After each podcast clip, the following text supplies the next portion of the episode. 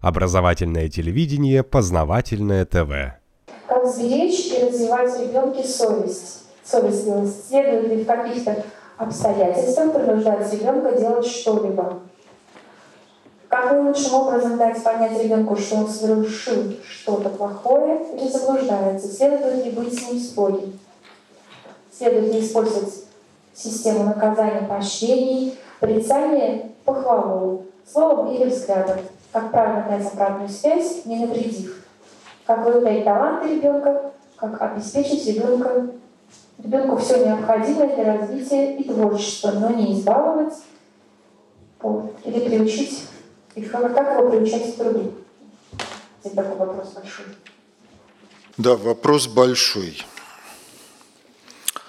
Ну, значит, начнем с того, что строгим надо быть по отношению к самому себе прежде всего. Потому что если вы демонстрируете ребенку пример строгости по отношению к себе самому – свои навыки самообладания, то он все равно будет их перенимать. Они для него будут естественны и не будет надобности быть строгим по отношению к нему, тем более, что смысл быть строгим, он далеко не всегда правильный смысл.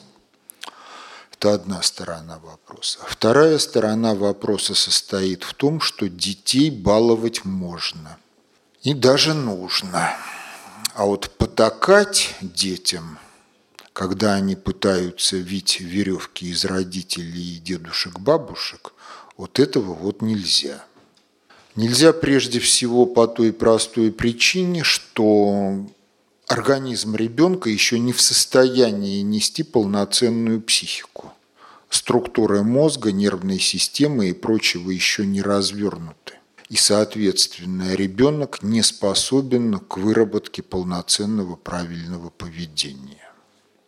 А для того, чтобы он вырабатывал это самое правильное поведение, конечно, надо обсуждать с ними то, что происходит в реальной жизни, в том числе во взаимоотношениях самих родителей, надо объяснять позицию родителей. И надо учить ребенка к тому, чтобы на одну и ту же ситуацию он мог посмотреть с точек зрения разных людей, участников этой ситуации.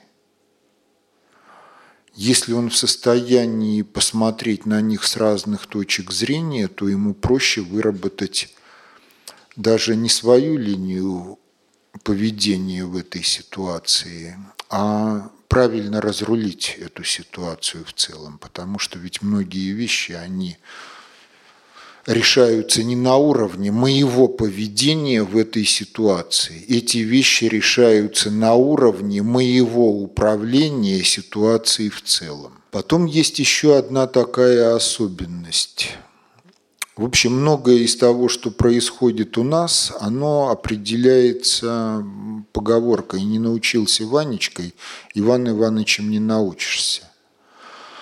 И это касается прежде всего тех возможностей человека, которые реализуются, если они востребованы к развитию.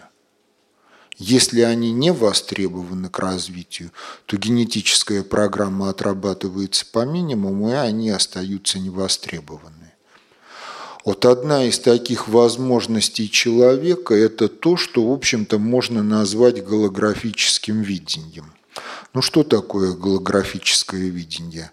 В самом примитивном варианте оно известно всем инженерам – черчение наше представляет объект в трех проекциях, которому сопутствует целая куча разрезов и взглядов на объект с каких-то других ракурсов или разрезы по каким-то хитрым сечениям.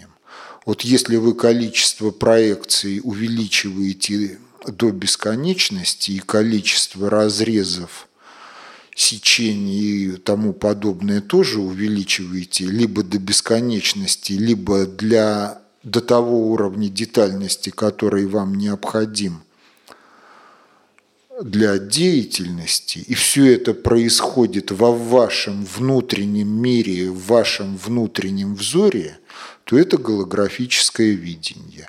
То есть вы можете смотреть на стакан со всех ракурсов сразу, и с точки зрения тех, кто сидит в зале, и с точки зрения того, кто держит его в руках, и с точки зрения какого-то микроба, который там где-то плавает. Вот эта возможность, она тоже есть, и она позволяет управлять многими ситуациями не так, как мы управляем, но все надо востребовать своевременно и развивать и пользоваться по мере необходимости. А поскольку ребенок приходит в этот мир, приходит его душа. Есть, кстати, учение о том, что душа сама выбирает родителей до того, как воплотиться. Так ли это или нет, сказать не могу, но такая точка зрения есть. То есть душа вам заведомо оказала доверие, согласившись воплотиться и расти у вас. И вот это доверие нельзя нарушить. Потом вы посмотрите еще на многие фотографии. Вот искусство фотографии состоит в том, чтобы нажать на кнопочку в определенный момент, потому что если вы на кнопочку нажмете раньше или позже, то шедевра фотоискусства не получится. И в этом отношении интересны фотографии малышей многих, потому что в глазах у них фотография запечатлела мудрость, которую возраст нести не позволяет. Но она там есть. И вот этой мудрости надо дать проявиться. Потому что задача родителей не в том, чтобы тянуть за уши и прессовать ребенка по свои представления о том, как надо жить, о том, чтобы помочь ему реализовать генетическую программу развития полным образом, полноценно поскольку эта программа от Бога, она не может быть дефективной. Но если родители попытаются стать между Богом и ребенком, то в самых тяжелых случаях их ждет преждевременная смерть, и ребенка будет воспитывать кто-то другой лучшим образом, чем они. Ну, вот есть такой вопрос, как донести до родителей то, что ты уже взрослый и можешь действовать по жизни самостоятельно?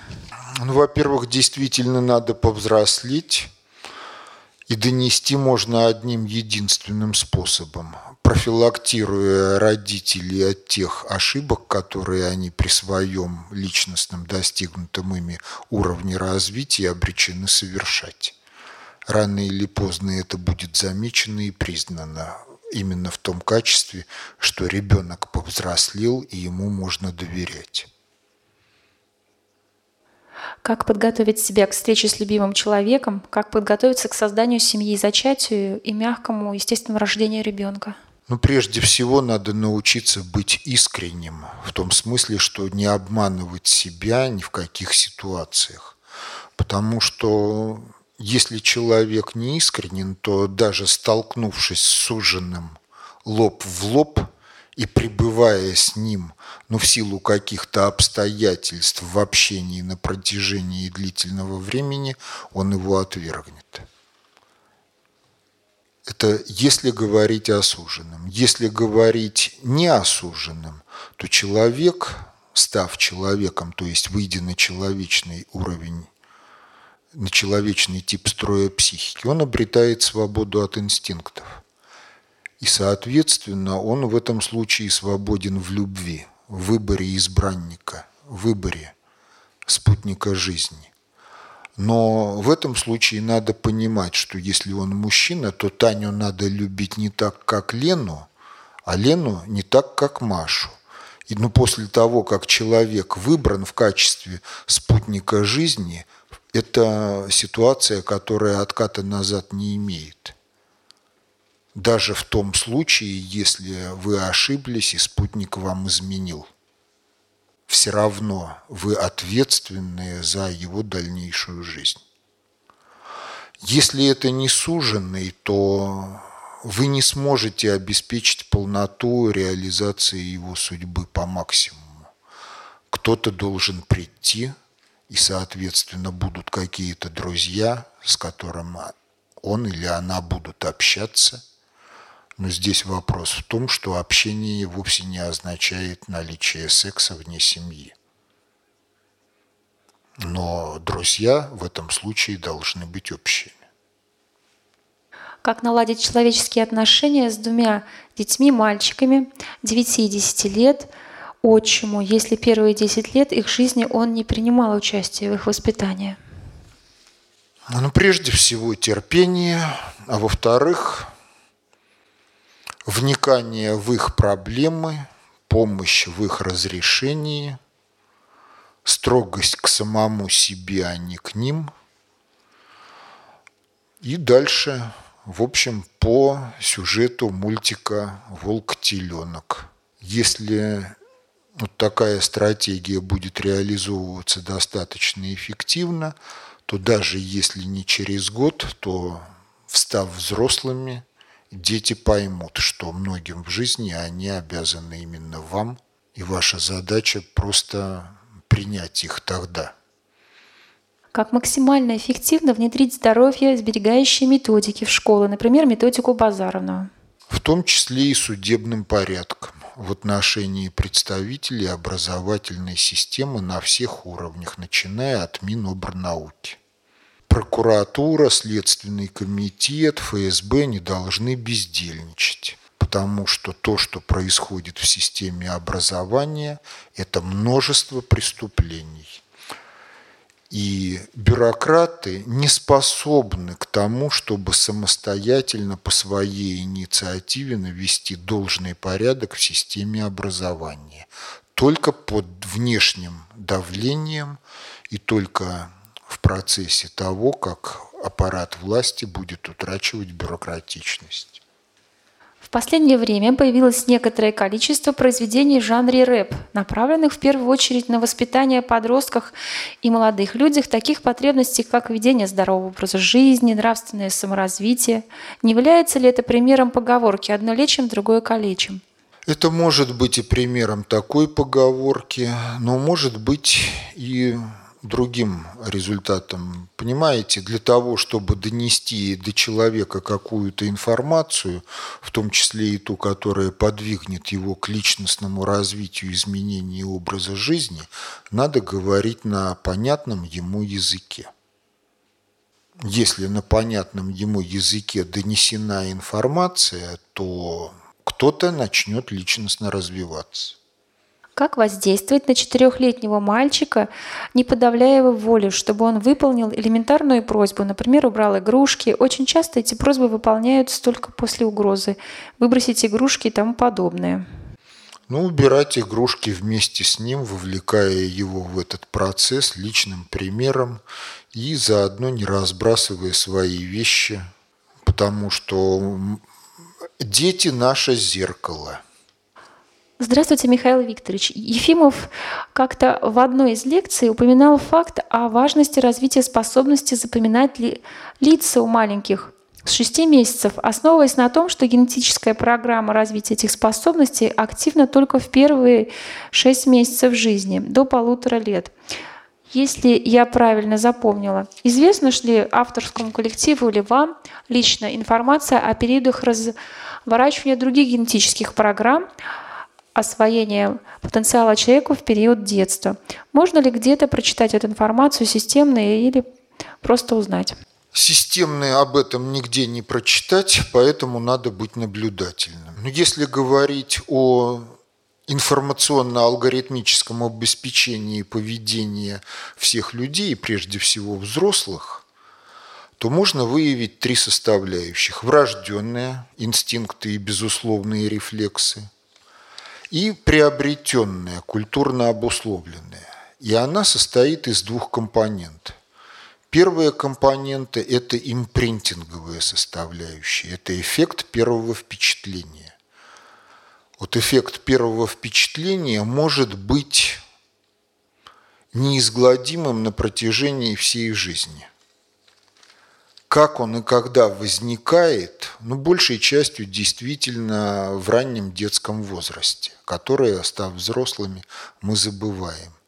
Но если освоить психотехники, которые позволяют это дело вспомнить, либо под ретроспективным гипнозом, то можно узнать, что многое из того, что свойственно взрослым, мимоходом было заложено в импринтинговую составляющую психики, когда они были ранними детьми.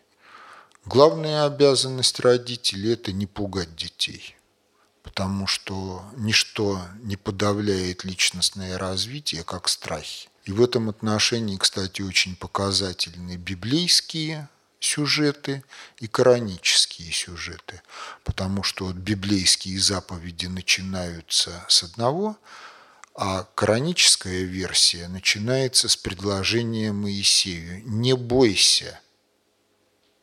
То есть первая заповедь «Не бойся», а заповедь любви только вторая, потому что отсутствие страхов – оно только создает предпосылки к дальнейшему развитию. Но эти предпосылки могут реализовываться двояко. Либо человек уходит в любовь, либо во вседозволенность. И вот задача развития детей, она как раз в том, чтобы дети ушли в любовь, а не во вседозволенность. Но для того, чтобы они ушли в любовь, они не должны бояться родителей прежде всего. Что делать детям, если их становлению в качестве человеков препятствуют родители, устойчиво пребывающие в нечеловеческих строях э, психики? Как избежать ухудшения или даже разрыва отношений в этом случае? Ну, избежать, может быть, и не всегда удастся, но все-таки вопрос опять же в том, Вошли ли дети в любовь в такой ситуации или нет? Если вошли, то любовь созидательно разрешает любые проблемы. Как выстраивать отношения в семье, где муж вне конфессионал, а жена мусульманка? Как устраивать? По любви устраивать. Понимаете, разница-то в чем? Конфессии, они всегда, в общем-то, ритуальные, они ограничены. Любовь может выражаться и в пределах конфессии, но любовь шире, чем конфессиональные ограничения. Поэтому если муж любит, а она мусульманка, то есть ритуально безупречная, то проблем быть не должно. Именно потому, что любовь, она свободна и не ограничена конфессиональными нормами, которые всегда в той или иной степени носят зомбирующий характер. Как вы относитесь к явлению родить для себя, когда мужчина самоустраняется от обязанностей? Ну, я сказал плохо к этому отношусь, потому что для полноценного становления характеров и мальчиков, и девочек им нужны образцы мужского, и женского поведения. И для этого нужна семья, причем желательно семья нескольких поколений, живущих одним хозяйством. Какую череду основных образов и их взаимосвязь необходимо выстроить в мозаичную картину для решения задач в промысле коллективной деятельности, сотворчества людей по воспитанию детей в преемственности поколений в семье? Ну, для ответа на этот вопрос, опять же, в конкретике обстоятельств надо найти свою собственную совесть и подчинить ей интеллект и чувства. Тогда все станет на свои места. Понимаете, вот воспитание – это творчество. Есть некие общие принципы, которые проистекают из того, что человек – это человек, а не шимпанзе и не горилла. И есть генетическая программа развития. Но конкретика, она всегда своя – потому что и предыстория зачатия разная, и родовое духовное наследие у всех разное, и судьба имеет какую-то специфически уникальную составляющую у всех. И она должна реализоваться. Шаблонов тут быть не может. А творчество, оно всегда свободно. Причем в русском языке слово «свобода» – это аббревиатура совестью водительства Богом данное. Поэтому в русском языке есть два слова – свобода и вседозволенность. И они четко разграничивают и то, и другое явление. Взросление на Руси было более ранним. Святослав 16 лет княжил. Развитие техносмеры тормозит развитие психики детей. Дети с гаджетами и планшетами и компьютерами разговаривать начинают позже, на полтора-два года. Тех, кто растет вне общения с компьютерами. Это эволюционная случайность? Нет, просто если характеризовать культуру любого толпа элитарного общества, то она характеризуется одним словом. Это японское слово «бонсай» искусство выращивания карликовых деревьев из тех деревьев, которые в естественной среде выросли лесными гигантами. Но в данном случае бонсай применяется не по отношению к развитию растений, а по отношению к человеку. Как сделать так, чтобы, спокой... чтобы быть спокойным когда... тогда, когда ребенок уходит на улицу, чтобы быть уверенным, что твой ребенок в случае чего сделает выбор в пользу добра. Как объяснить ему, что такое развлечение и как этим пользоваться? По большому счету ребенок приходит в мир, неся все, что необходимо ему.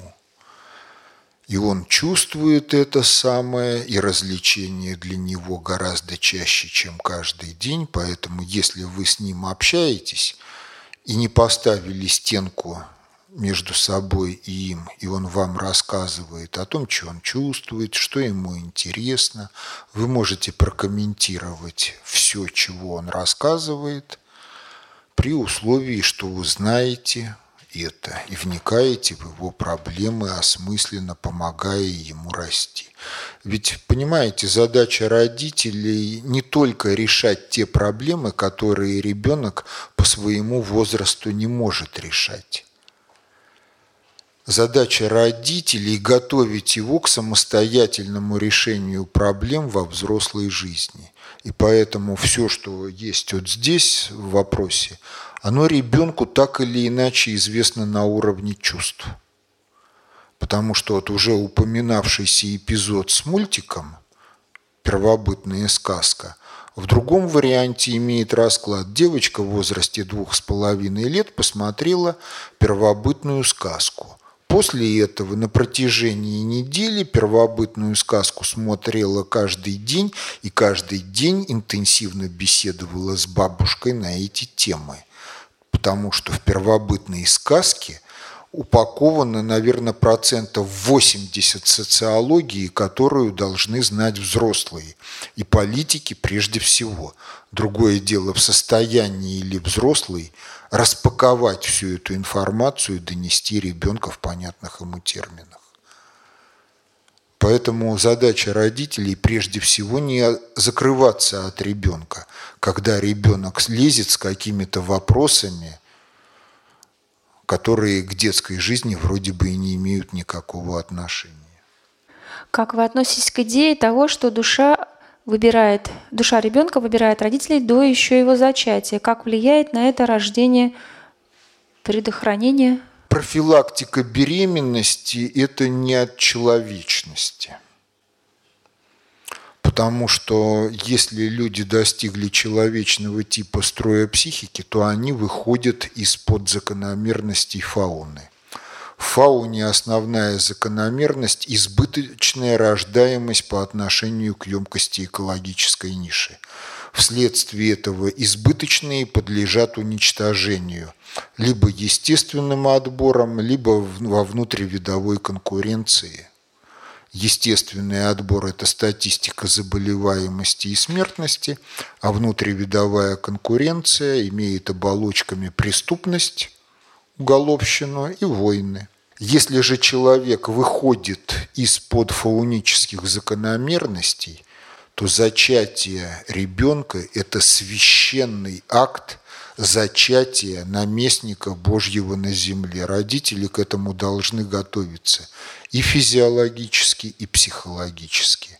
Но при человечном типе строя психики человек эмоционально самодостаточен, и проблематика чистоты секса передает давить на психику.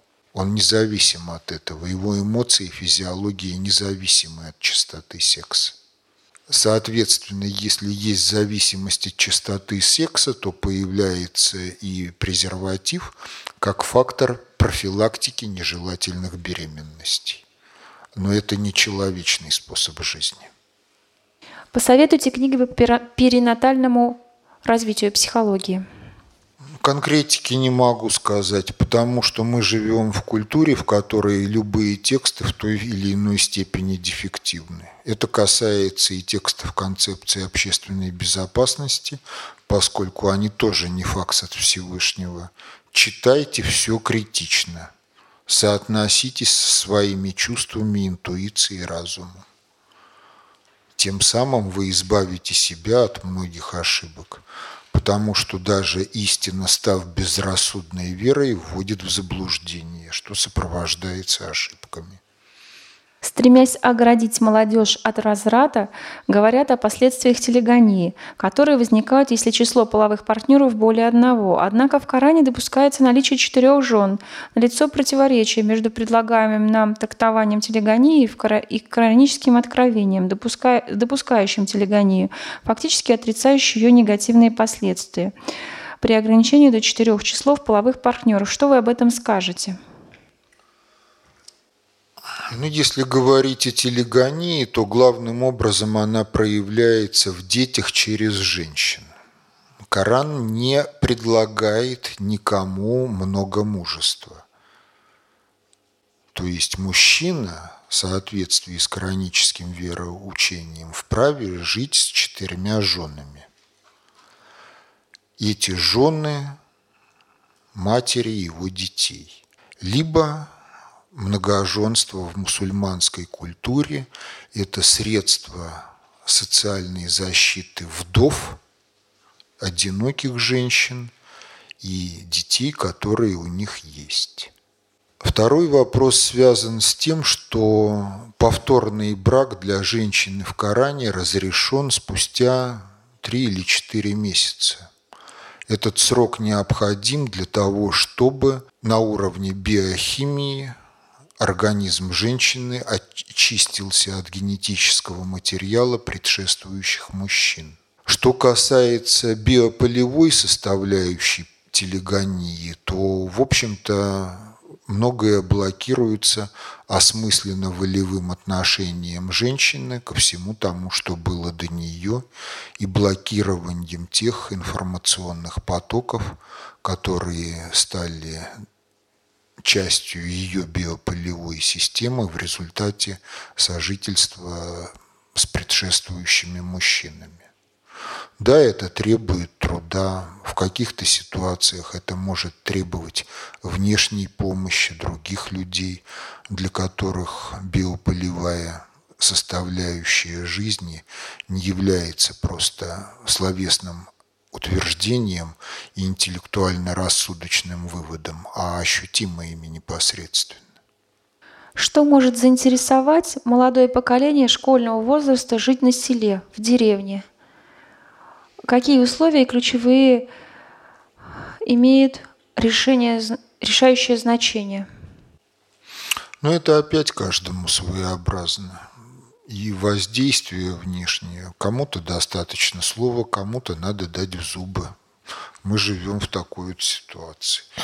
Но общих рецептов нету. Надо входить в тот круг интересов, которые свойственны человеку. Если его устремления ведут куда-то в тупик, катастрофе, то всегда есть возможность показать и объяснить, почему эти интересы тупиковые, катастрофичные.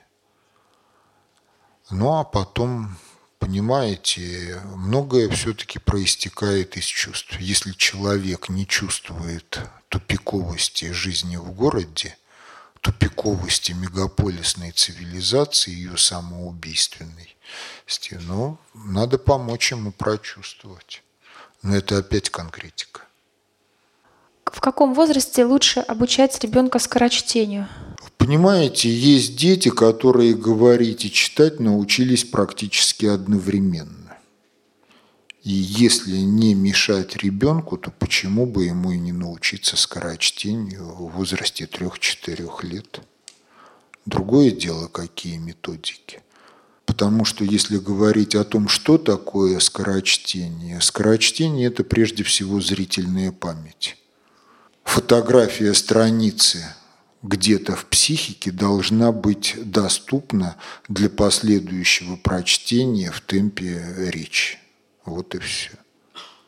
Но темп речи может быть не в темпе сознания в обыденном состоянии, а в ином темпе, более высоком. И вопрос ведь в скорочтении в чем? Если вы имеете видеоряд, образную базу для того, чтобы подставить ее за подтекст, то вы можете читать быстро. Если вы сталкиваетесь с текстом, в котором требуется соображать новые образы, да, вы можете зафотографировать текст, но сколько времени вы будете его соображать? Тексты бывают такие, ну, у меня было, в общем, я читал некий математический текст по две страницы в день, не занимаясь ничем другим. Потому что было не сообразить эти абстракции. Специфика воспитания в неполных семьях. Насколько важно иметь обоих партнеров для воспитания человека? Ну, в общем, я уже говорил, неполная семья хоть мужчина, хоть женщина, в редких случаях в состоянии дать полноценное воспитание хоть мальчику, хоть девочке. Для того, чтобы психика личности формировалась правильно, нужны папа, мама, любящие дедушка, бабушка, и если живы, то бабушки, прабабушки, прадедушки. В неполной семье так или иначе вот это вот всегда будет сказываться – в лучшем случае ребенок сможет что-то восполнить через родовой дух, ну, при условии, что родитель один не препятствует, не мешает. Часто ошибка в, родо... вот, в неполных семьях – это навязывание ненависти к ушедшему супругу. Как правило, через систему эгрегориальных связей, когда ребенку в силу того, что он действительно биологический ребенок ушедшего супруга, на бессознательных уровнях становится доступна информация, которая противоречит официальной версии той неполной семьи, в которой он растет. Это может довести ребенка до шизофрении и до самоубийства. Каждый ребенок индивидуален. Как в процессе воспитания определить эту индивидуальность, чтобы попытаться направить ребенка в выборе той самой профессии, чтобы не наломать дров своими напутствиями и не сковеркать ему будущее? Прежде всего не быть зомби, которые тупо пилят определенную программу. Надо чувствовать ребенка, надо чувствовать ситуации, надо быть внимательным к ребенку и ситуациям, а осмысленно к этому относиться. Если вы не погасили в себе интуицию, то вы увидите будущее в зависимости от того, какой вариант разрешения ситуации предлагает ребенок или вы. И, соответственно, если поощрять инициативу, не затюкивая совесть, просматривая ситуацию с точки зрения разных участников, то можно ребенка вывести на то, что он все эти ситуации будет чувствовать сам, оценивать их правильно и вырабатывать самостоятельно ту линию поведения, какая необходима. Вот обратите внимание, в детских играх очень часто должен быть какой-то отрицательный персонаж. Баба Яга, Змей Горыныч, Кощей Бессмертный или кто-то другой. В общем, некое воплощенное зло. И хотя детей может быть много, среди них не найти никого, кто бы согласился в этой игре принять на себя роль этого злодея. Тем не менее, игра протекает, а злодей присутствует в игре понарошку, воображаемый всеми синхронно. Это показатель того, что дети все-таки изначально устремлены к добру, и для того, чтобы он выбрал сторону зла, родители должны очень постараться уклониться от своего родительского долга. Будущие пути развития человек, человека на селе, происхождение деревни, ее роль в 21 веке. будущее сельских территорий, уклад жизни на селе. Ну, это к молодежи на селе. Понимаете, этот вопрос, он довольно сложный. В каком аспекте? В аспекте истории. Потому что если говорить об этногенезе, его начальных стадиях и становлении культуры, то лесная среда природная, она обуславливает компактно-общинный способ проживания и ведения хозяйства. Это соответствует ландшафтам большей части территории России. Если говорить о степи, то продуктивность степи в аспекте биомассы, производимой ею, такова, что там получается состоятельным вот на ранних стадиях семейный уклад и кочевой образ жизни на основе выпаса скота. Соответственно, другая направленность развития культуры, другая этика, другое развитие цивилизации в целом и какой-то тупик, потому что на основе кочевья ремесла, в общем-то, неосуществимо. Если говорить об оседлой цивилизации, которая вот развивается из деревенской жизни, то появляется город сначала как торжище, а потом как место концентрации промышленности и ремесел. Если не хватает ума свернуть с техносферного пути развития и отказаться от либерально-рыночной модели, то гибель цивилизации. Если есть понимание того, что мегаполисный уклад жизни самоубийственен для цивилизации, то неизбежен отказ от либерально-рыночной экономической модели – построение системы планового хозяйства, в которой рынок будет подчинен плану, в которой цена будет восприниматься не как мы привыкли воспринимать, а как финансовое выражение ошибки управления экономикой. И, соответственно, налогово-дотационный механизм должен быть ориентирован на то, чтобы поддерживать здоровый образ жизни цивилизации, а отсюда проистекает государственная программа депопуляции городов, уничтожения многих кварталов современной застройки, рекультивации их в аспекте введения биоциноза в структуру городов – и совершенно иной образ жизни планеты в целом. Если этот вариант не нравится, то экологическое самоубийство или военное самоубийство цивилизации, которое давно было стать человечностью, но которая в силу разных причин отказалась от этой возможности. Готовлюсь стать дедушкой. Считаю, что роль старших родителей не менее важна. И так же нуждается в оценке Михаила Викторовича? Да, безусловно, можно пожелать успехов дедушке, чтобы в отношении внуков компенсировал те ошибки, которые допустил в отношении детей, которые были допущены в отношении него самого, пока он рос. Дошкольный возраст. От родителей, допускающих трехлеток к компьютеру, зачастую можно услышать современные дети более развиты, чем раньше. Им не нужны кубики и мягкие игрушки. Ну, в общем, компьютер выступает в таком случае как инструмент уклонения родителей от родительского долга. Понимаете, ведь многие вещи, они связаны с биологией человека – биология человека такова, что для того, чтобы компьютер во взрослом жизни был полезен, человек должен биологически полноценно сформироваться. Биологически полноценно человек формируется в движении.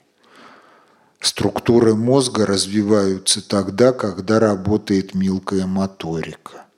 Если вы даете трехлетнему ребенку планшет, компьютер, оставляете его наедине с телевизором, то он тупо сидит и смотрит, мелкая моторика не востребована, структуры мозга не развиваются, он вырос и стал придатком к гаджету.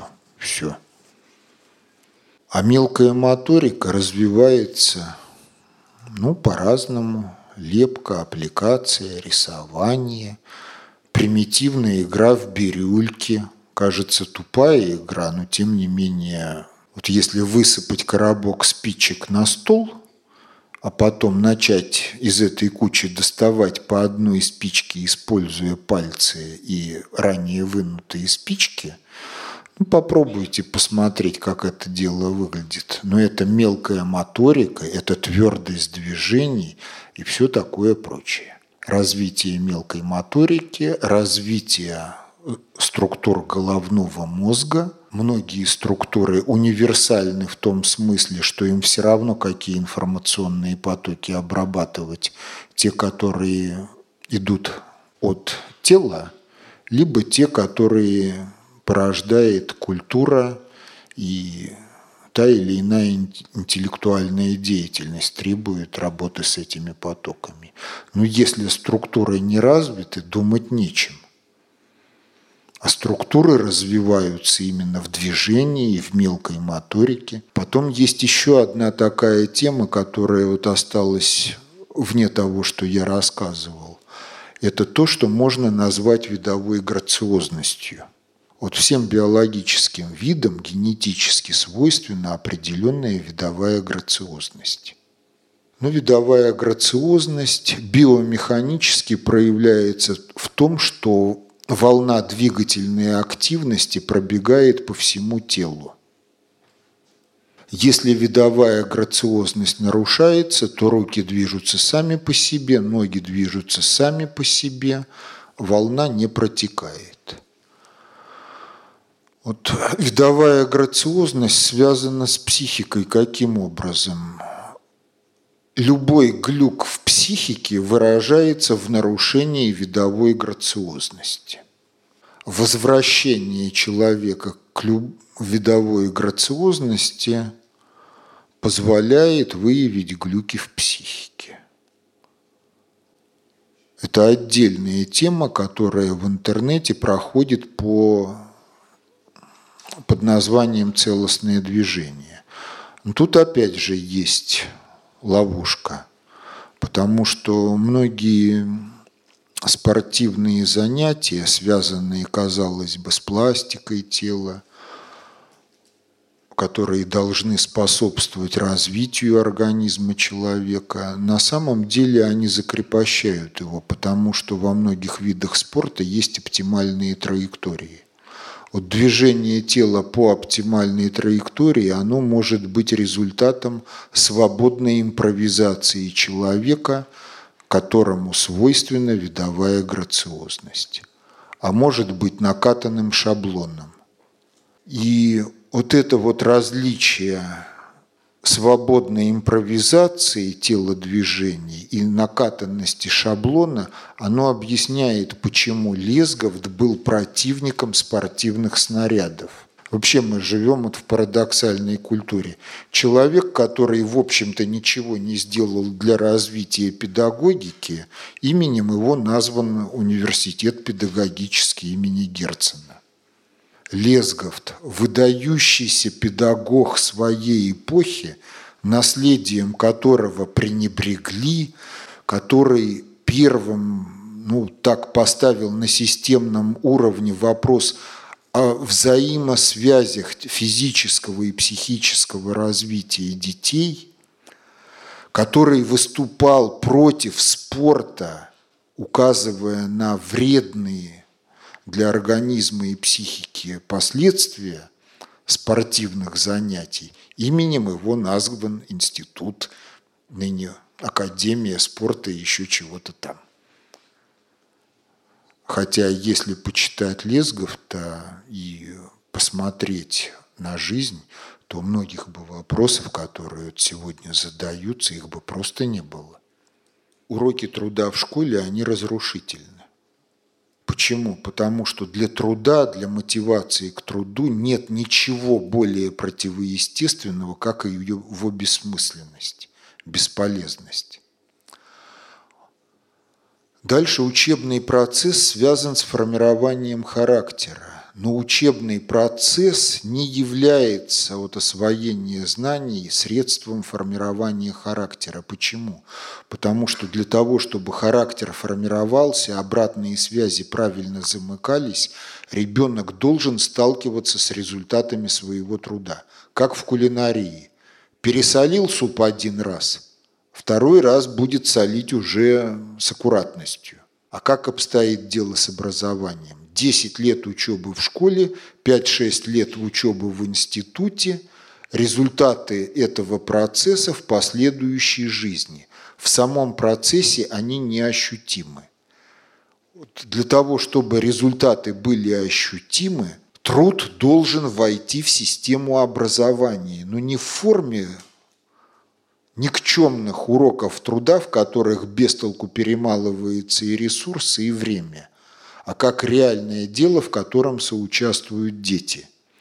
Вот гений Макаренко состоял в том, что он смог в своей коммуне организовать учебный процесс в неразрывности с общеполезной трудовой деятельностью. Но это, опять же, бюрократически не формализуется – и потому система и отвергается. Потому что если, допустим, в коммуне Макаренко производились по лицензии фотоаппараты типа ФЭТ, то в то время это были высокие технологии.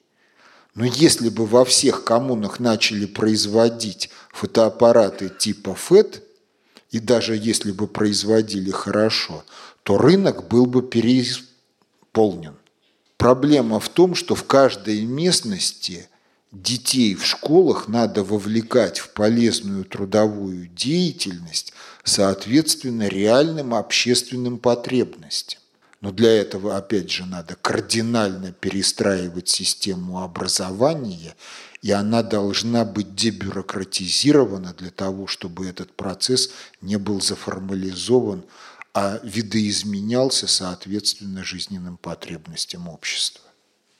Игра. Для чего она создана? Формы игры. Их влияние на раскрытие творческого потенциала, на что акцентировать внимание при выборе игр. Понимаете, вот игра изначально она возникла как подражание детей взрослой трудовой деятельности и вообще жизни взрослых. Игра содействовала выработке практических и психологических навыков, которые были необходимы для взрослой жизни. В игре развивался творческий потенциал детей. Что мы сейчас предлагаем детям? Целую кучу промышленно производимых игрушек и игр. Это развлекалово. То есть это времяпрепровождение после какой-то трудовой деятельности. То есть многие игры в том виде, в каком сейчас они навязываются детям, они просто разрушительны. Вспомните советский конструктор. Много-много всяких пластиночек, полным-полно дырочек, винтики, гаечки, хошь делай самолет, хошь делай пароход. Что сейчас предлагается? В лучшем случае модель, в которой надо из комплекта склеить что-то, чего-то. Но это тупик, это извращение сути игры. А вот быть гением-организатором игр, ну, к сожалению, педагогов этому не учат. Причем для ребенка игра это на самом деле, а не имитация. Когда игра переходит в реальность, ну а сейчас педагогика предлагает квесты, деловые игры. Это имитация. Какие-то навыки в них могут выработаться, но задача в том, чтобы навыки сопутствовали характеру. В основе характера тип строя психики. Характер, вот если тип строя психики скелет, то характер – это плоть, оболочка – на этом самом скелете. Каким может быть переход от существующих школьных методик к здоровосберегающим, с учетом того, что дети, рожденные в толпоэлитарном обществе, без контроля и оценок элементарно ленятся или не умеют работать самостоятельно, а педагогов просто нет? Во-первых, дети рождены не в толпоэлитарном обществе, а дети рождены в семье. То есть все претензии, которые там высказаны по отношению к толпоэлитарному обществу, надо выказывать по отношению к семье. Если в семье ребенок растет так, что поощряется его инициатива, в меру своих возможностей он участвует в семейной жизни, начиная от еженедельных уборок в квартире – Пусть там он криво-косо вытирает пыль, за ним надо еще раз. Не страшно, пусть вытирает, как умеет. Пусть гордится тем, что вытирает, участвует в семейной жизни, участвует в кулинарии и всем прочем. Тогда, имея инициативу, он уже придет в школу. Ну, потом, понимаете, вот статистика показывает, если мама курит, достаточно часто у детей синдром дефицита внимания. Он не в состоянии сосредоточиться ни на чем. В этом случае он не обучаем. Опять же, претензии к родителям. Плюс обездвиженность на уроках – это еще катализатор того же самого синдрома дефицита внимания и гиперактивности. Поэтому если говорить о том, что делать с системой, ее надо перестраивать. Как перестраивать? Перестраивать по фрагментно. То есть если вы подготовили штат учителей для работы по альтернативной педагогике и можете укомплектовать ею школу, вы должны какую-то школу временно закрыть, а потом ее открыть с новым штатом учителей. И она должна начать работать по другим образовательным стандартам на основе иных педагогических практик. А аморфно методом диффузии, вот пришел учитель-новатор в какую-то школу и начал там убеждать всех, ну, система его затюкает – не говоря уж о том, что нынешняя школа учит не только не так, она учит и не тому.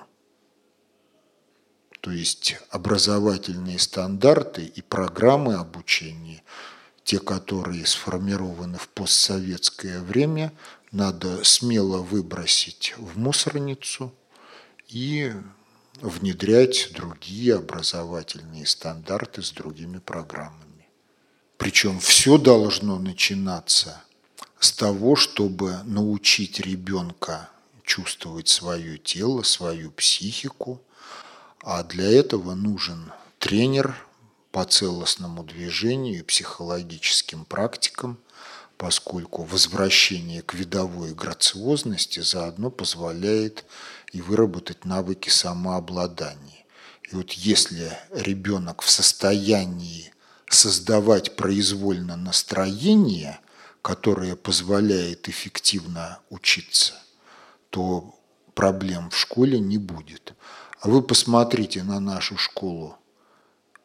В старших классах отличники маются от безделья и не знают, чем заняться, потому что тему урока он в состоянии перемолоть за пять минут.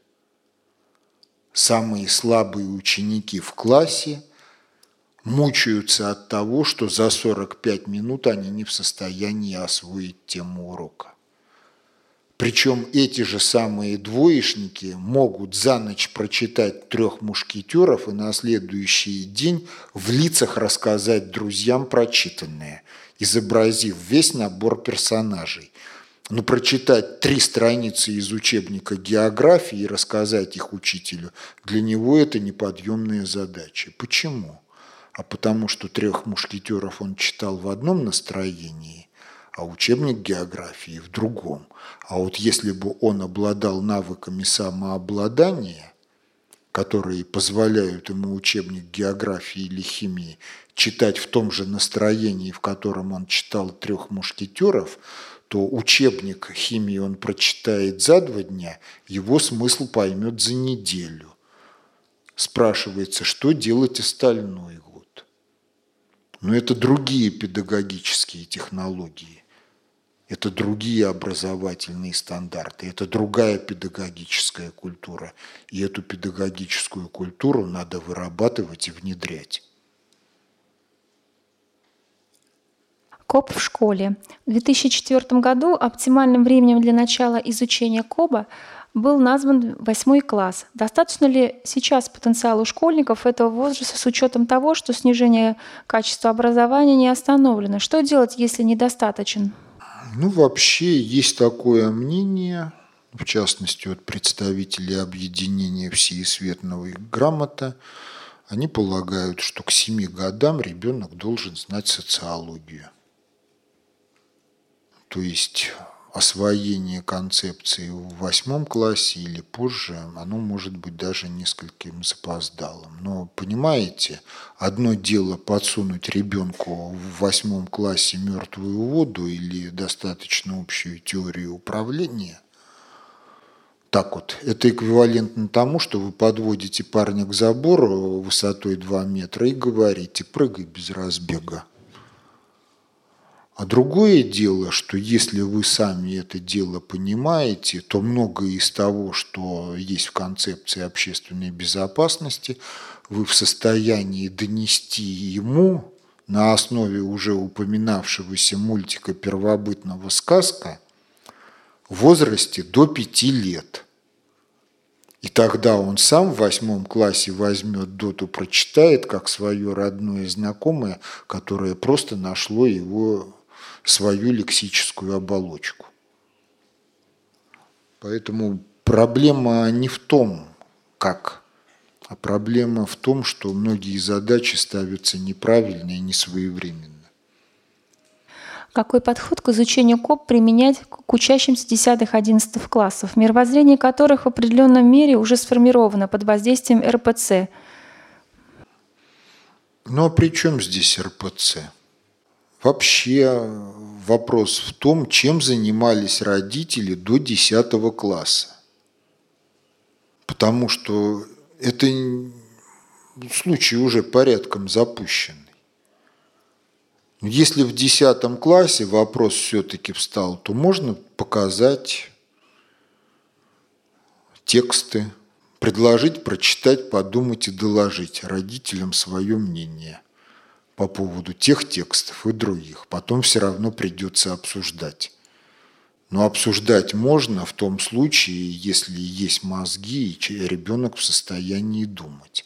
Если до 10 класса доучились в таком виде, что он уже не в состоянии соображать, а мыслит текстами и мыслит кое-как, и фразы, в которой более трех членов предложения для него неподъемна – то дело запущено. А вот что делать с взрослыми, ну это уже особая тема. Потому что как подвигнуть взрослых к самообразованию и личностному развитию, это вопрос открытый. И это проблема мира взрослых. Потому что если даже говорить о типах строя психики, то вся номенклатура их – это результат остановки в личностном развитии на тех или иных этапах генетической программы. Если все по-прежнему в инстинктах, это уровень до пяти лет. Зомби ну, примерно от пяти, ну где-то до 14, до 13 демон, ну, в разных вариантах по-разному, когда испытываем мир на прочность от 7 до 18. Человек, ну, если все правильно,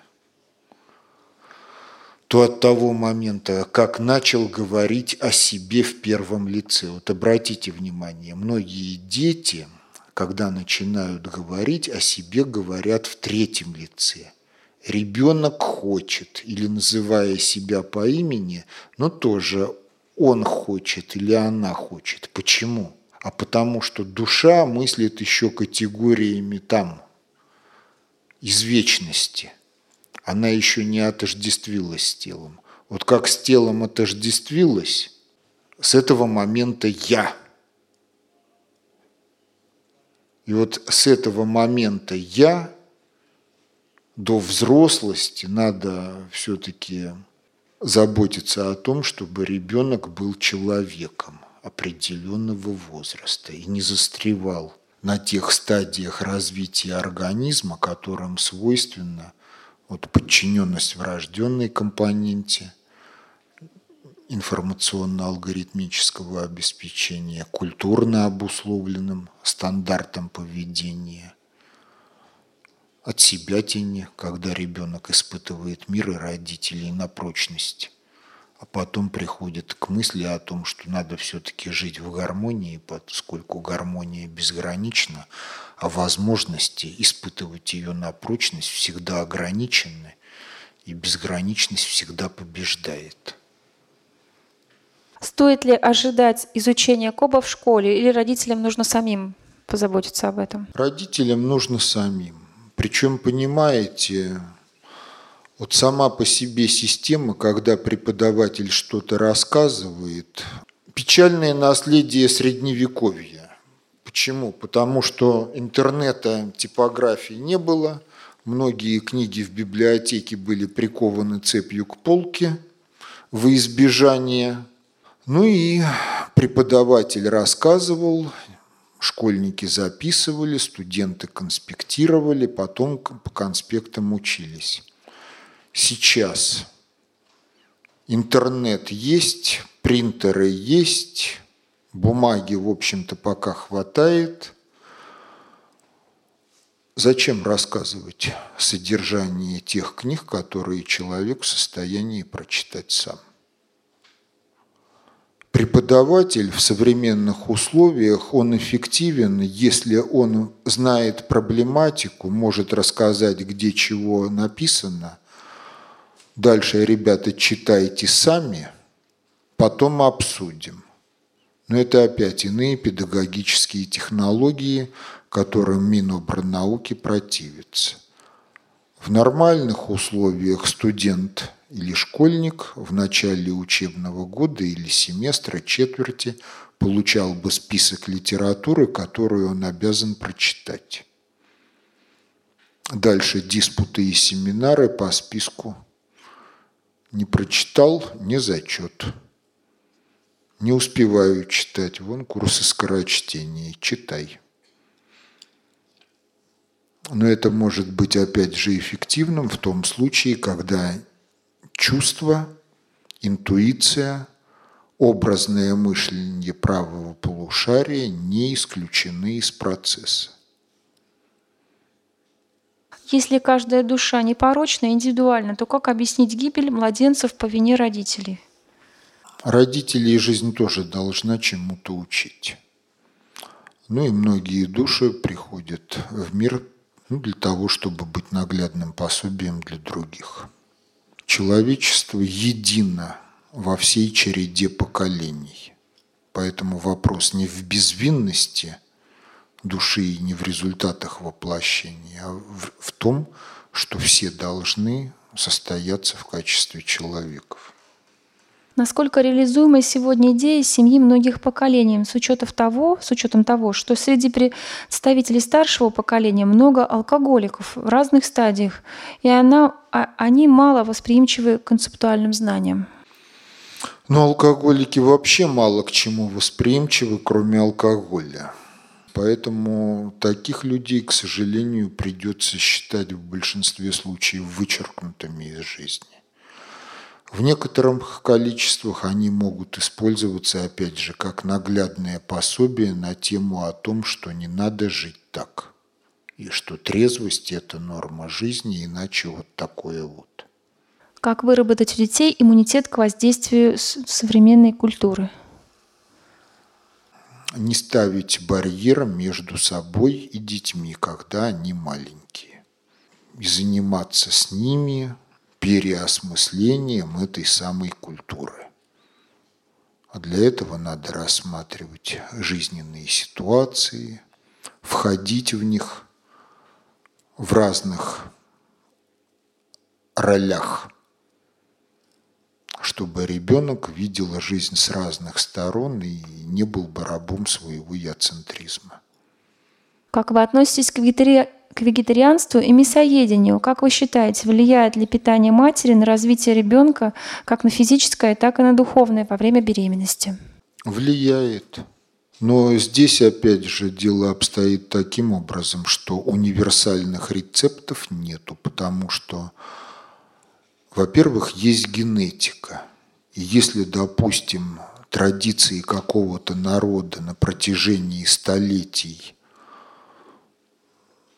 строились на том, что образ их жизни их скотоводческий, мясоедение норма – то генетика под это дело подстроилась. Во всех других случаях, кроме генетики, есть определенное соответствие физиологии и психологии. Поэтому не надо стремиться показать собой то, чем человек не является. Надо быть внимательным к себе, ну а то, что человек биологически не хищник, это факт.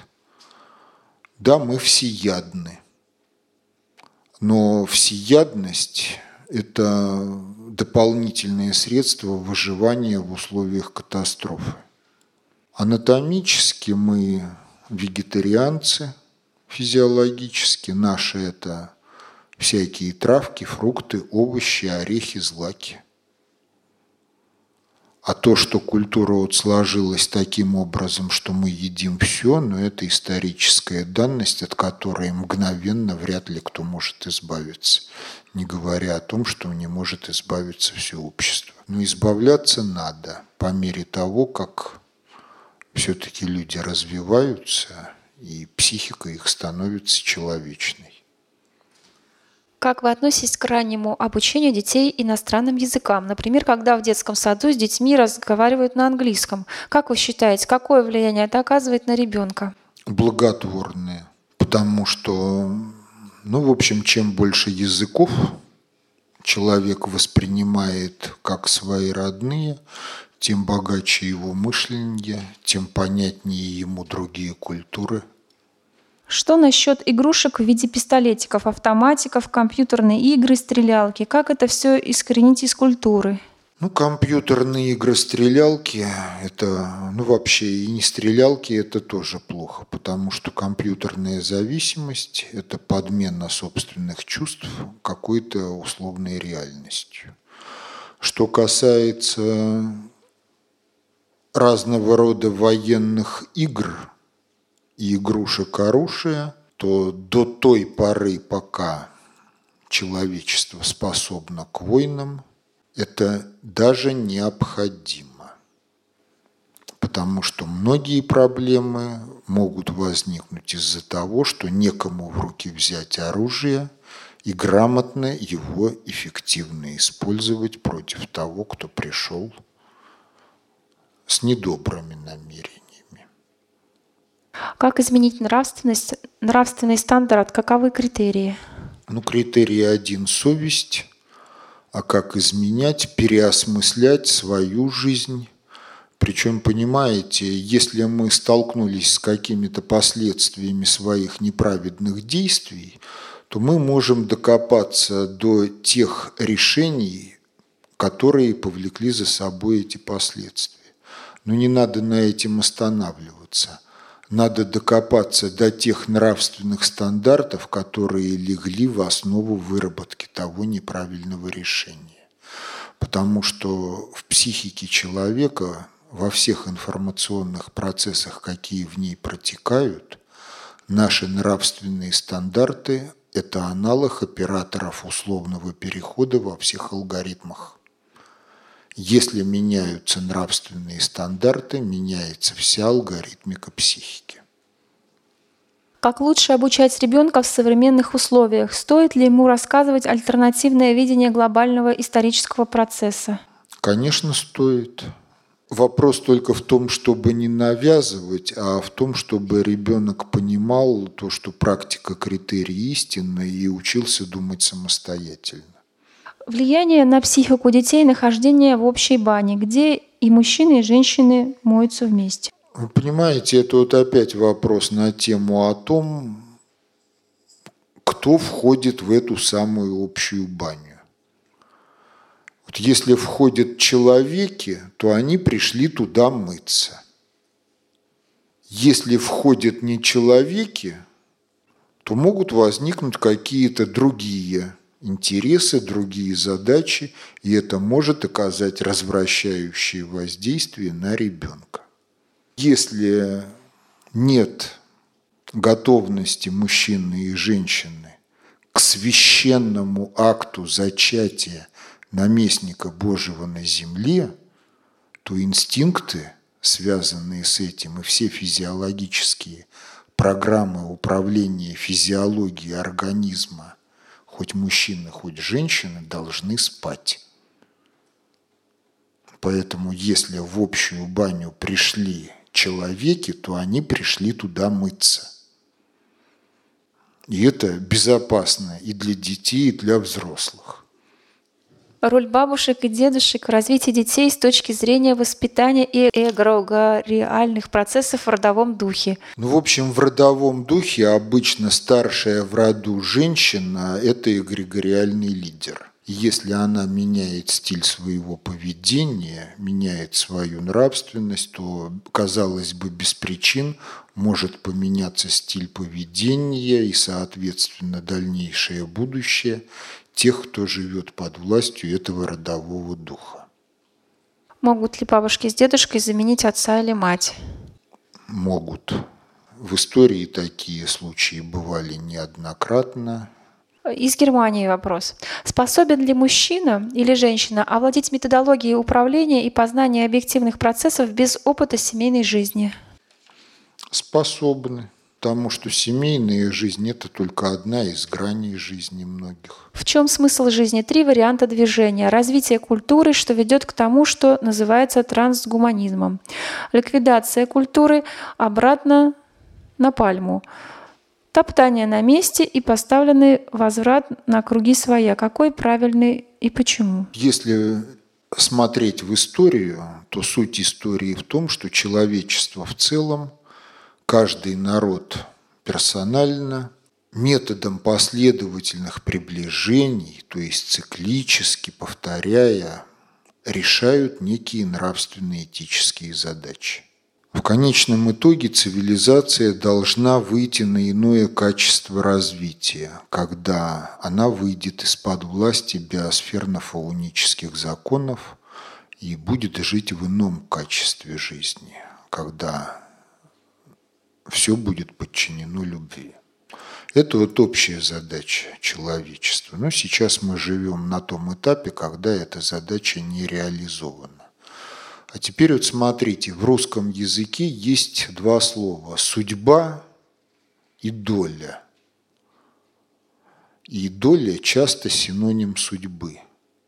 Но если судьба – доля, то доля чего – вот ответ на этот вопрос такой, что если судьба доля, доля – это часть целого, то то целое – это промысел Божий, который должен реализоваться в переходе человечества к иному качеству жизни. Но человек сам выбирает свою долю в промысле, за которую он отвечает перед другими людьми и Богом за то, чтобы эта доля была исполнена полноценно. Это вот о смысле жизни. С одной стороны, когда душа приходит в мир, то в судьбе, судьба многовариантна, Бог не возлагает на душу ничего сверхвозможного для нее. А с другой стороны, в этой же судьбе человек сам выбирает свою долю, которую реализует.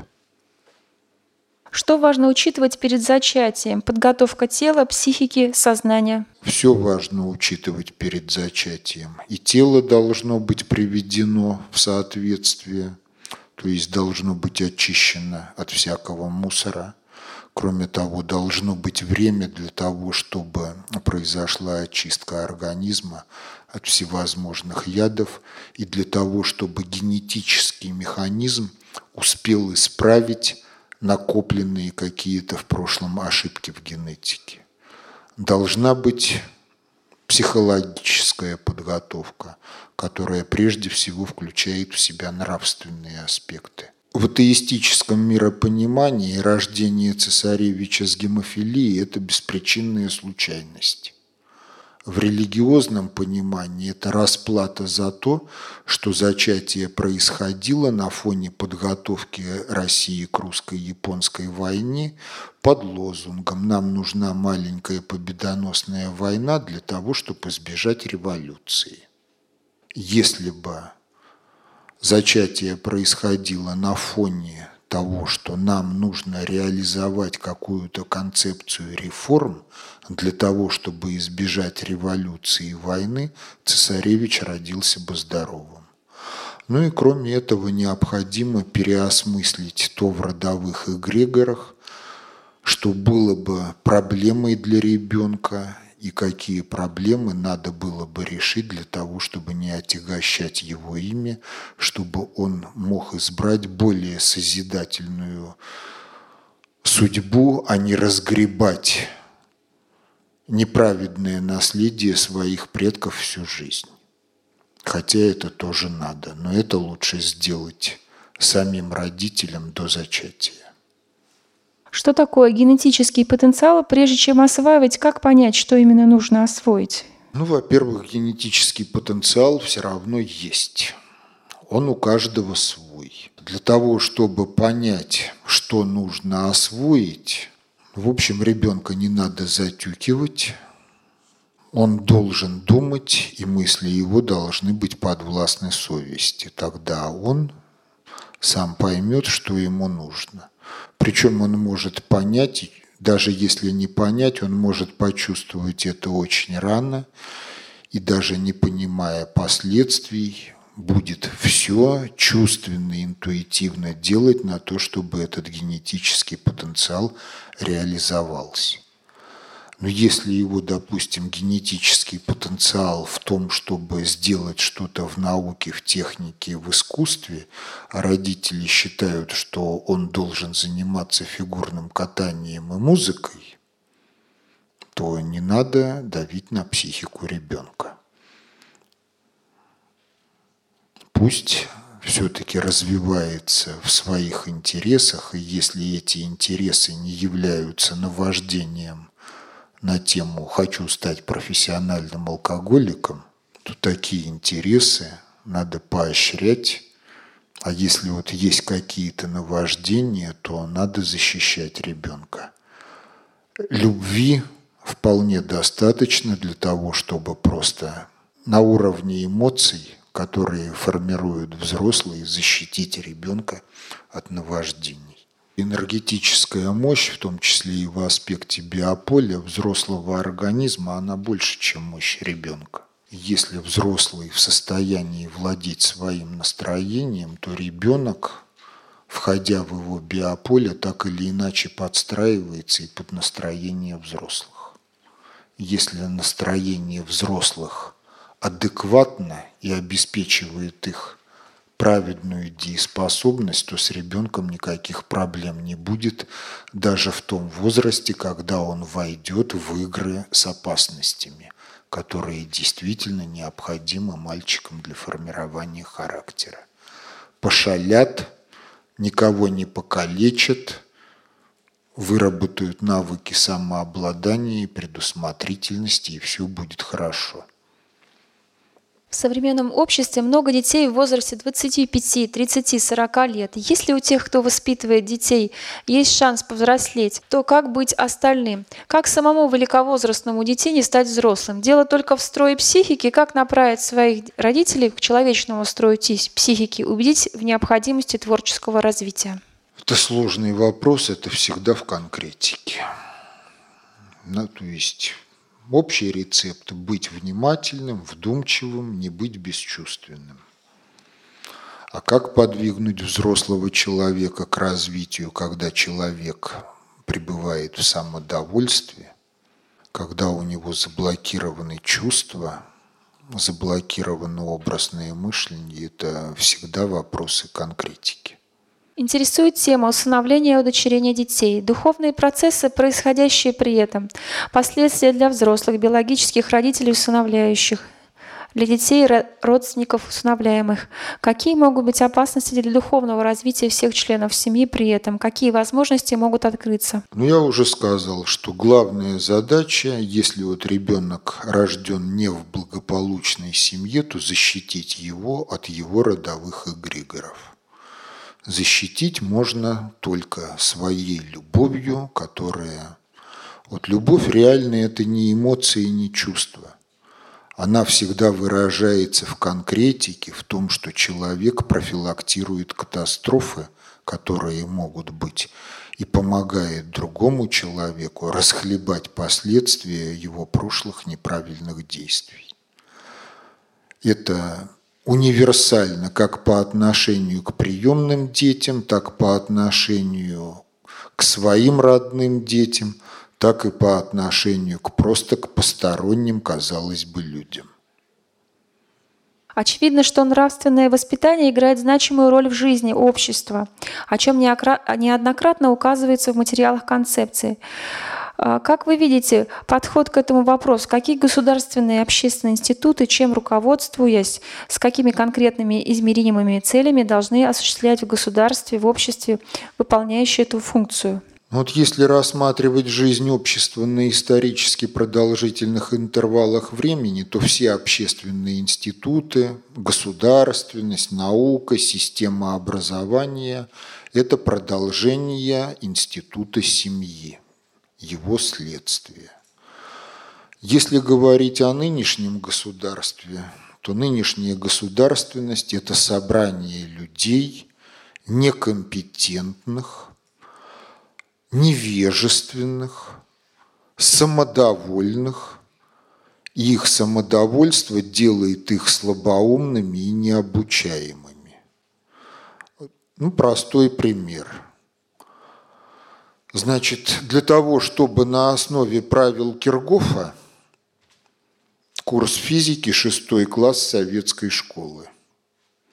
Построить схему денежного обращения требуется 5 минут – для того, чтобы понять, что если в системе присутствует ростовщичество, то будет удавлен реальный сектор наука, система образования, здравоохранения и все население будет на положении финансовых рабов, требуется еще 10 минут. Нынешняя Конституция России существует 20 с лишним лет – ни Дума, ни Совет Федерации, ни Центробанк, который все это время душит реальный сектор ростовщической удавкой, не в состоянии понять этого простого положения, до которого можно додуматься за 10 минут, если задаться вопросом, как работает кредитно-финансовая система. Это показатель. Дальше ехать некуда. Вот то, что сказал Лавров в перерыве какой-то меж пресс-конференции, это характеристика того, как работают наши общественные институты. Изменить это положение можно только изменяя общество в целом. За это ответственен институт семьи. Причем, опять же, если говорить о перспективах любого общественного развития, то анализ исторического прошлого показывает, что будущее всегда формировалось не основной статистической массой, которая живет на основе автоматизмов и бытовыми интересами, не выходящими за пределы своего огорода, будь это огород усадьбы или стены квартиры Будущее всегда определялось теми меньшинствами, которые были в хвостах распределения. Эти меньшинства либо контролировали, стимулировали развитие катастрофы, примером чему Адольф Лаизович Гитлер, либо создавали предпосылки и реализовывали их к тому, чтобы общество развивалось. Примером тому те большевики, которые действительно были большевиками, а не марксистами. Должно ли воспитание содержать запретительные меры или все должно познаваться в сравнении? Запретительные меры, безусловно, необходимы, потому что если их не принимать, то дети могут покалечиться или убиться. А мы живем в таких условиях, когда техносферная среда, она потенциально более опасна для ребенка, чем лес или степь. Что положить в качестве конечной цели, мечты, идеала нравственного воспитания в школе? Это к предыдущему вопросу. Там, сравнению с пионерией.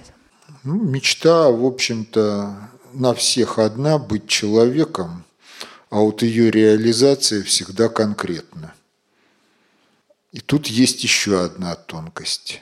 Быть человеком предполагает высокий уровень профессионализма хотя нет такой профессии «хороший человек». Но если человек профессионально несостоятелен в той области, в какой он действует, его профессионализм не растет, если он оказался в этой области вопреки своему желанию, а силу и обстоятельств, то вряд ли это хороший человек, мягко говоря. Ну а мы живем тогда, когда клеймо «Made in Russia» следует воспринимать как предостережение об опасности, исходящее от этого вот объекта, на котором стоит это клеймо «Made in Russia». В продолжение темы интересуются также вопросы специфика детских учреждений, детские дома, школы-интернаты, школы для одаренных и тому подобное. Одни постепенно исчезают, или изменяются, а другие появляются, например, для одаренных, для трудных подростков. Во всех случаях предполагается воспитание вне семьи. Нужно ли это нам? Насколько они могут быть полезны для будущих поколений? Воспитание вне семьи может быть полезно только в том случае, когда семья не может быть построена в силу каких-то катастрофических последствий, ну вот как после войны. Воспитание в суворовских, нахимовских училищах начиналось с возраста примерно третьего класса и было полезно, поскольку туда подбирали ну, лучших для своего времени педагогов, и там не было случайных людей. Эти училища могли компенсировать то, что не могла дать семья. Тем более, что в этих училищах оказывались подчас те воины, которые дослужились до высочайшего воинского звания. Высочайшее воинское звание – это когда солдаты именуют командира батя. Но таких офицеров и командиров, к сожалению, не очень много. А в остальных случаях, в общем-то, детские учреждения несемейного характера должны исчезнуть. Политика государства должна быть направлена на то, чтобы даже сироты воспитывались в семьях. Но семья, естественно, должна быть полноценной именно в аспекте воспитательных практик, формирования характеров детей как человеков. Как в нынешней ситуации добиваться раздельного обучения девочек и мальчиков – ну, это уже было. Это давить на систему образования, в том числе и в судебном порядке. Применение физического наказания к детям за проступки с точки зрения КОП. Можно ли наказывать физически, например, ремнем мальчиков, девочек? Какие методы наказания применимы? Может быть, не наказывать вообще Понимаете, вот вопрос не в физических наказаниях, вопрос в том, для чего физические наказания вот использовались. Педагогическая культура, включающая в себя физические наказания, телесные наказания, это ориентация на животный тип строя психики. Мотивация удовольствием и демотивация к определенному поведению болью – страхом перед болью. Вот педагогическая культура должна строиться таким образом, чтобы не генерировать страхи. Да, бывают ситуации, в которых, ну, если вы дадите шлепок ребенку, это пойдет ему на пользу, не вызывая страхов. Ну а если в наказаниях выражается просто неумелость родителей воспитывать детей, и они становятся систематическими, то это очень плохо. Понимаете, шлепок, данный по случаю, это не система. Это конкретика обстоятельств, которые вот сложились и, в общем-то, не должны повторяться. И строгость уместна не по отношению к детям, а по отношению к самому себе. Потому что если эта строгость по отношению к самому себе свойственна родителям, то дети воспримут ее как норму, неформально, просто путем подражания родителей. А если все идет как в фильме «Золушка», когда Фаина Раневская говорит и вообще, Золушка, я тебя люблю гораздо больше своих дочерей. Им я не делаю ни одного замечания, а тебя воспитываю с утра до вечера. То это крах педагогической культуры. В принципе, все там. Тогда благодарю за внимание. Спасибо большое за то, что пришли. Если на чьи-то вопросы не ответил, ну не обессудьте, будьте внимательны к жизни, думайте сами, будете искренне, ответы получите. Спасибо. Да. Спасибо большое. Познавательная точка ТВ. Много интересного.